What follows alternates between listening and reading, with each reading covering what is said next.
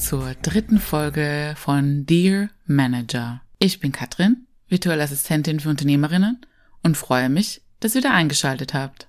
Gleich zu Beginn der Folge möchte ich darauf hinweisen, dass ich natürlich keine offizielle Rechtsberatung geben kann, da ich keine Anwältin bin. Aber einige meiner Vorschläge und Ratschläge, die ich hier erteile, sind Ansätze, wie ich eine Situation lösen würde. Also alles meine persönliche Meinung.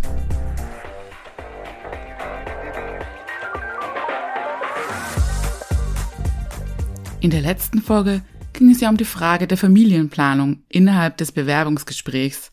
Ohne Ausnahme geht diese Frage immer an weibliche Bewerberinnen. Ich hatte dann auch gefragt, ob es anderen Hörerinnen auch so gegangen ist. Ja, diese Frage wird heutzutage immer noch gestellt. Sie ist also höchst aktuell. Null zeitgemäß oder respektvoll, weil sehr persönlich. Mich würde an dieser Stelle auch einmal interessieren, wie ist es eigentlich mit euch Mamas da draußen?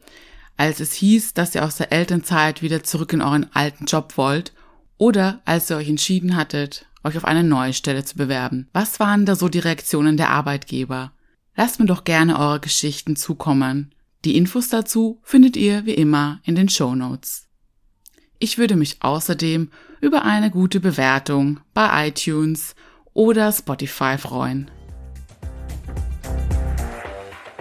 Im Zuge der letzten Folge hatte mir eine Hörerin auch folgende Geschichte einer Bekannten von ihr erzählt.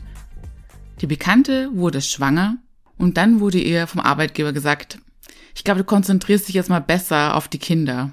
Der Mann war in der gleichen Firma tätig und ihm wurde sofort eine Beförderung angeboten, weil er wird ja jetzt Vater. Leider gibt es immer noch diese sehr veralteten Rollenbilder. Dabei gibt es einfach auch Frauen, die Karriere mit Kind machen wollen. Genauso wie es Väter gibt, die mehr Zeit mit ihren Kindern verbringen wollen, obwohl sie Karriere machen. Das System selbst ist leider nicht mehr zeitgemäß. Aber zu diesem Thema würde ich gern in einer anderen Folge sprechen.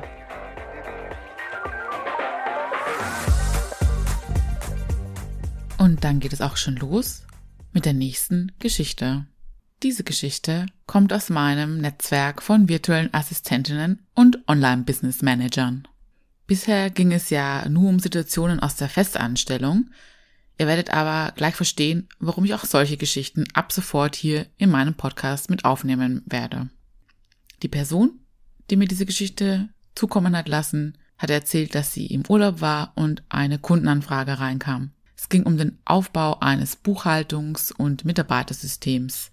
Das Projekt sollte direkt nach ihrem Urlaub losgehen und um hier auch alle Informationen zu haben, wurden natürlich einige Fragen gestellt. Wie zum Beispiel, gibt es schon Unterlagen, gibt es schon Prozesse, die angepasst werden müssen und so weiter.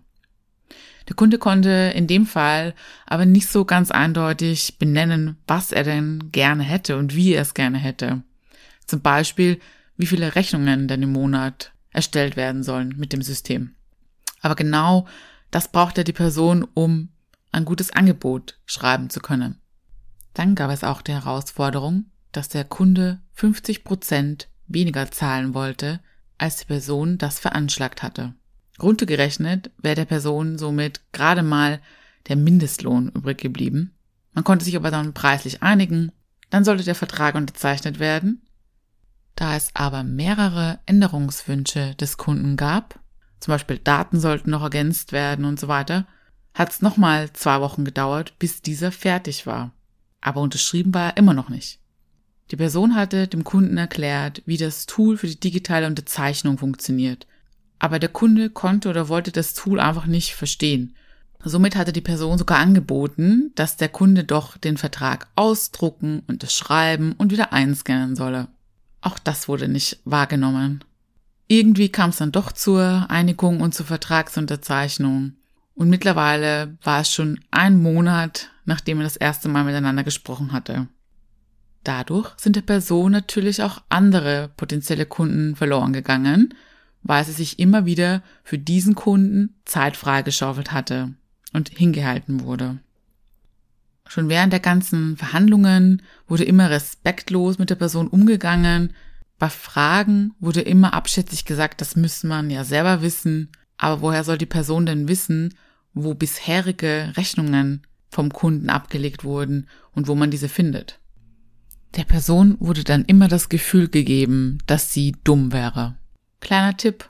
Menschen können keine Gedanken lesen und sie wissen halt die Dinge nicht, die man ihnen vorher nicht erklärt hat. Endlich ging dann die Zusammenarbeit los und es kamen die ersten Belege, aber die waren da nur halb abfotografiert oder halb eingescannt. Und das war natürlich die Schuld der Person selbst, weil, obwohl die sie ja gar nicht eingescannt hatte, es war natürlich ihre Schuld. Und auch fehlende Rechnungsdaten auf den Belegen waren natürlich nicht die Schuld des Kunden, sondern von der Person selbst. Dann kam die Spitze des Eisbergs. Es gab ein Telefonat zwischen den beiden und der Kunde hatte gefragt, ob die Person bitte leiser tippen könnte und mit der Maus leiser klicken könne. Das wäre ihm zu laut. Es war auch nicht in Ordnung, dass die Person im Homeoffice gemeinsam mit dem Partner im selben Zimmer saß, während der Kunde selbst in einem sehr lauten Großraumbüro saß und das aktuelle Gespräch über Lautsprecher abgehalten hatte. Somit konnte jeder mithören. Die Person hatte auch erzählt, dass natürlich sie dran schuld war, dass die Internet-Connection des Kunden ständig abgebrochen ist. Sie musste auch den dauerbellenden Hund des Kunden akzeptieren. Ich habe nichts gegen Hunde, aber wenn man sich als Kunde beschwert, dass die Person zu laut tippt und zu laut klickt, sollte man vielleicht nicht einen dauerbellenden Hund bei sich sitzen haben. Dann sollte es zum Abschluss des Projektes kommen und die Person hatte dem Kunden das neue System vorstellen wollen. Parallel mussten dafür Datensätze von über ein paar Jahren in das neue System übertragen werden. Sowas dauert ja gern auch mal einen Moment. Nachdem das Ganze aber innerhalb von zehn Sekunden nicht über die Bühne ging, hieß es sofort vom Kunden, was ist das denn für ein Scheißsystem?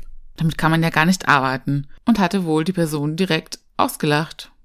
Das war dann der finale Auslöser, wo die Person beschlossen hat, okay, diese Zusammenarbeit kann so nicht weitergehen.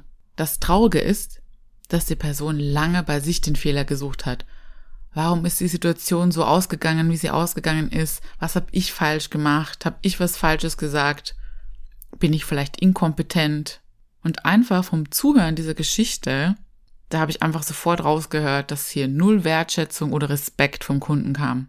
Und sobald null Wertschätzung oder Respekt vom Gegenüber kommt, da kann man noch so viel gut machen. Man wird einfach immer respektlos behandelt werden.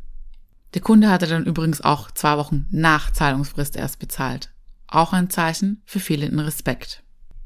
In einigen der Geschichten, die mir bisher zugeschickt wurden, ging es immer darum, dass eine Frau von einem männlichen Vorgesetzten respektlos behandelt wurde. Das Traurige dabei ist, dass die meisten meinten, ach kein Problem, daran gewöhnt man sich ja als Frau, man passt sich entsprechend an, und man legt sich ein dickeres Fell zu. Müssen muss man gar nichts und sich an Dinge gewöhnen schon mal gar nicht. Und vor allem, wenn das Gegenüber respektlos ist. Egal ob Vorgesetzter oder andere Mitmenschen. Denn Respektlosigkeit hat keinen Platz in unserer Gesellschaft. Und ja, auch ich war schon in einigen Situationen, wo es dem Gegenüber nicht schnell genug ging, wenn man etwas erklärt hatte und es dann sehr schnell in naja, du bist ja sehr inkompetent, umgeschlagen ist. Ich glaube, es sollte eher mal darauf geachtet werden, dass in den Chefetagen teilweise Leute sitzen, die bis heute nicht wissen, wie man aus einem Word-Dokument ein PDF-File macht. Und trotzdem wurden sie Chef. Und das war's dann auch schon wieder mit dieser Folge Dear Manager. Ich würde mich sehr freuen, wenn ihr mir eure Geschichten zukommen lasst, egal ob als E-Mail oder Sprachnachricht. Die Kontaktinformationen findet ihr wie immer in den Show Notes. Und dann wünsche ich euch einen schönen Tag oder guten Abend und bis zum nächsten Mal. Ciao!